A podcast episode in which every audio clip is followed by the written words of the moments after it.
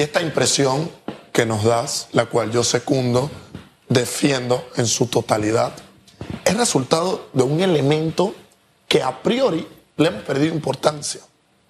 Y es reunir todavía dentro de las personas un catálogo de valores, de principios, un cúmulo de ética, un cúmulo de moral, porque estos son los elementos que inicialmente y que verdaderamente forman a un ser humano. Un ser humano no se forma por la cantidad de dinero que pueda tener en una cuenta bancaria, por un vehículo que tenga o no estacionado fuera de su casa, por un atuendo que pueda o no vestir. Eso no es lo que forma a un ser humano. Sin duda alguna, la formación que inicia en casa, se va desarrollando y se acompaña en la escuela, que toma un matiz un poco más maduro en el colegio y que se desarrolla o trata de llegar a una plenitud en un grado universitario, es lo que efectivamente, acompañado de principios, de caracteres fundamentales y sin duda alguna, como siempre señalamos en este programa, con una ética y una moral bien reposada, es lo que forma a un ser humano. Y por ejemplo, las grandes luchas que se tienen hoy por hoy, ideológicamente, entre izquierdas y derechas, por ejemplo, raya únicamente en lo político, raya únicamente en el estilo económico, pero no hay una lucha real por atender al ser humano. No hay una lucha y no hay una razón real por atender el sistema educativo que nosotros tenemos en el mundo. Pero hay una preocupación clara, sin duda alguna, que nosotros podemos ir aterrizando de estos puntos. Y es que cuando uno no es bien formado, y me atrevería a decir cuando uno es mal formado, ¿qué es lo que te da esto como resultado? Para muestra un botón. Que usted tenga una Asamblea Nacional de Diputados, por ejemplo, y que nosotros veamos que en medio de la pandemia nuestros diputados en ningún momento dejaron de percibir sus ingresos. De que nosotros le pedimos a esa asamblea, oye, ya la constitución que tenemos no responde a nuestros intereses. Y que esa asamblea haya fracasado en el intento o pseudo intento de reformar dicha constitución. Que nosotros le hayamos dicho a dicha asamblea, oye, ¿sabes qué? nosotros efectivamente necesitamos que ustedes reformen nuestro código electoral y que esa asamblea haya fracasado. Vámonos al Ejecutivo para no quedarnos con la asamblea. Que un Ejecutivo nos haya dicho en campaña para llegar al puesto en el que están hoy, oye, es que nosotros debemos trabajar en leyes anticorrupción y que a la fecha ese Ejecutivo ha fracasado efectivamente en interponer algún tipo de normativa anticorrupción que un ejecutivo nos haya dicho que la educación era la estrella, sí, pero esa estrella está debajo del mar. Una estrella de estas que está en el mar, porque uno no ve la estrella efectivamente. ¿Y por qué nosotros tenemos como resultado esto hoy en un sistema político de nuestro país con toda la riqueza que nos señala Susana Elizabeth? Porque no le hemos dado preponderancia e importancia a la educación, no le hemos dado importancia al ser. Y si yo no formo bien a los niños desde que están en el maternal, en la escuela, mal pueden ser buenos profesionales de grande. Y el sujeto y objeto de la educación es el estudiante. En definitiva. Hay poderes alrededor de la educación, el poder político de los gobiernos, los poderes gremiales, en fin, hay una serie de poderes, ¿verdad? Los poderes económicos que hacen negocio con lo que se utiliza en educación, etcétera, ¿no? En fin, hay muchos poderes, pero realmente yo tengo el deseo en mi corazón de que en algún momento veamos la luz y sepamos de que lo que importa aquí es el estudiante y principalmente en la educación pública. ¿Por qué lo digo? Cuando en medio de la pandemia mis hijos regresaron a dar clases, ustedes son testigos, yo prácticamente lloré, me emocioné. Es correcto. Y mi deseo en aquel momento era que todos los estudiantes regresen. ¿Eh? Es el aula de clase es algo que usted no puede cambiar. No puede cambiar. Es una herramienta, lo virtual, lo que usted quiera, pero no es. y de verdad, Qué bueno, mis hijos prácticamente un año de ventaja sobre la educación pública. Hoy hay un montón de colegios en educación pública que no están dando clases. Así es. ¿Mm? Y no es por pandemia, no es, no, es porque hay un grupo gremial que dijo, o grupos gremiales que dijeron, ¿sabe qué? Vamos a protestar. Y bien por la protesta, yo no estoy en contra de la protesta, pero mientras esos estudiantes son dañados hoy y es dañado su presente y su futuro. En las escuelas privadas siguen dando clases.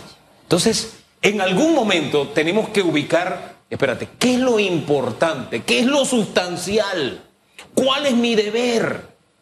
¿A quién estoy formando? Porque si hablamos de formación y educación, pero espérate, es que aquí los diputados no nos cayeron de Marte, son producto de esta educación que tenemos. En definitiva. Entonces, yo todavía aspiro a que así como un grupo de gremios ha ido a conversar, sigamos educando al país de que conversando se entiende la gente, hablando se entiende la gente.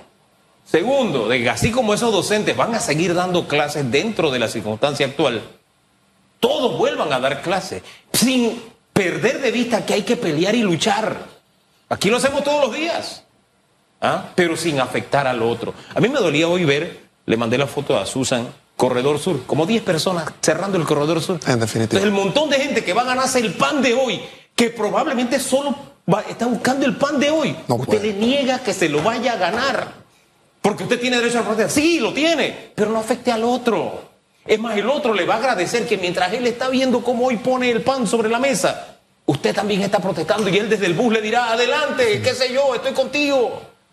Pero no lo, por favor, está afectando a gente como usted y le está negando presente y futuro a la gente del pueblo, al que no puede pagarse una educación privada. Por Dios, eso es algo que a mí me golpea el alma, me golpea el corazón cada vez que se pierde un día de clase. Yo veo con un entusiasmo. Sí, tenemos que pelear por el tema de la- la- del combustible, el alto costo de la vida. Tenemos que hacerlo. Pero, hey, en su justa dimensión. Ahora, yo puedo estar equivocado, señor presidente. No, para Disculpe nada. que la reflexión haya sido tan No, no, larga no, y que no, su no. mamá está diciendo, pero cállate la boca, que hoy Ian. Adelante, disculpe. No, para nada, por favor. Eh, ojalá cada quinquenio, cuando nosotros estamos escuchando que nos piden el voto, la pregunta, en vez de ser qué hay para mí o qué tienes por ahí para darme, ojalá la pregunta sería, ¿estás dispuesto a reformar o a cambiar el sistema educativo? ¿Qué intención, qué propuestas tienes para que el sistema educativo beneficie a mi hijo? A ver, el clientelismo y el sistema presidencialista que nosotros tenemos hoy por hoy ha destruido, sin duda alguna, la identidad que tenemos nosotros como país. A tal punto que hemos normalizado la existencia del término botella. A tal punto que hemos normalizado la existencia de la pregunta ¿qué hay para mí? Cuando nosotros comprendamos, y ojo que esto no va a pasar factura, ¿eh? porque estos últimos dos, tres, cuatro años que han sido irregulares en materia educativa, producto del COVID, producto de personas o de gremios que se han opuesto efectivamente a un retorno claro, contundente y veraz de la educación, esto no nos va a pasar factura hoy para nada. Sí. Cuando pasen 15, 20, 25 años, oye, pero ¿por qué los médicos de esta generación están mal formados? Oye, ¿por qué los políticos de esta generación están peor que en aquel Los entonces? docentes. Porque nosotros estamos hoy, sin duda alguna, sembrando Sí. la cosecha que vamos a tener a mediano y largo plazo. Oiga, es que, disculpe que lo interrumpa, Sí. es que no hay que irse al futuro. Ya. Hoy no saben leer y escribir Exacto. estando en tercer Ahí grado. están es los resultados no pueden aprender más de las porque. pruebas. Y le vamos a cerrar las escuelas. Hoy No la gente vota mal, ya. Eh, en O sea, definitiva. y, y, y ahorita, ¿qué ocurre en el país? Necesitamos esa paz social. Cierren el corredor, protestas de docentes en Chiriquí en este momento. En Santiago. Veo en Santiago también. Entonces, ojo, nosotros como comunidad también tenemos una responsabilidad de no dejarnos meter la cizaña, ¿no? En Y dejarnos definitiva. utilizar a veces por malos políticos que lo que quieren es. es desestabilizar al gobierno. Pero también el gobierno tiene parte de responsabilidad. Oh, ¿cómo Nuestras no? autoridades tienen responsabilidad. Ese diputado, ese representante, ese alcalde tiene responsabilidad. La gente se cansa, la gente se desgasta. Entonces, ¿qué ocurre a veces cuando ahora con el Instagram, entonces usted tú es- escuchas estas meditaciones, cuando una mujer se cansa, te manda señales, pero cuando dice hasta aquí es hasta aquí, bueno, la población puede ser peor que una mujer, mujer tomando decisiones, mi querido Jan. Totalmente. Y nosotros debemos seguir aquella frase que dice, cuando veas la barba de tu vecino arder, pon la tuya en remojo. Las condiciones que se presentaron en México, que lo llevaron a tener el gobierno que tienen hoy, fue producto de un hastío social.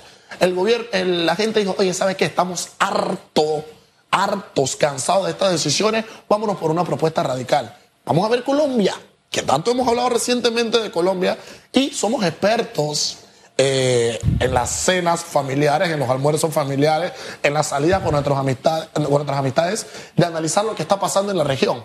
Pero ojo, en el 2024 nosotros estamos camino al mismo escenario. Y sin duda alguna, todo lo que tenemos hoy es producto de un desinterés y de un mal manejo de políticas públicas que estén encarriladas a perfeccionar la educación.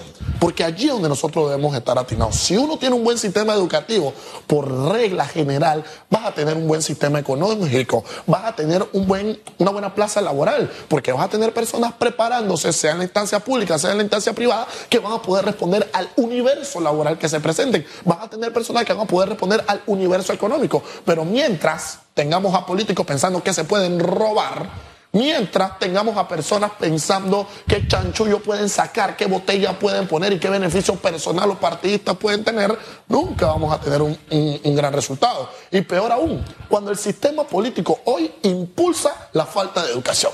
Cuando usted tiene un sistema político al que no le interesa cuáles son sus competencias, oye, el cargo de director, ponga cualquiera botellita y aquí me toca tanto. Acá en una dirección regional, a usted le va a tocar tanto. Usted es ministro, no importa que usted no tenga la competencia, venga, vamos a ponerlo tanto. Y cuando se pierden las aptitudes y aquellas formaciones que uno tiene, uno llega a decir, oye, ¿yo para qué me estoy formando? Así ¿Yo es. para qué estoy estudiando tanto, es. escribiendo tanto, pensando tanto? Si a Juan de los Palotes le van a dar los puestos efectivamente que deben enrumbar nuestra nación. Pero requerimos que todos como ciudadanos preponderemos y le demos importancia ya a los temas que nos competen. Y si los políticos no lo resuelven, no pasa nada. ¿eh? Allá en la antigua Roma, cuando eso no pasaba, el pueblo se unía y resolvía su propio problema. Entonces nosotros debemos de ir viendo qué queremos como país, qué identidad queremos recuperar y trabajar hoy unidos en miras de construir esa visión y de solidificar nuestros esfuerzos para que no perdamos ese país rico al cual Susan Elizabeth se refiere y efectivamente lo podamos seguir impulsando, creciendo y desarrollando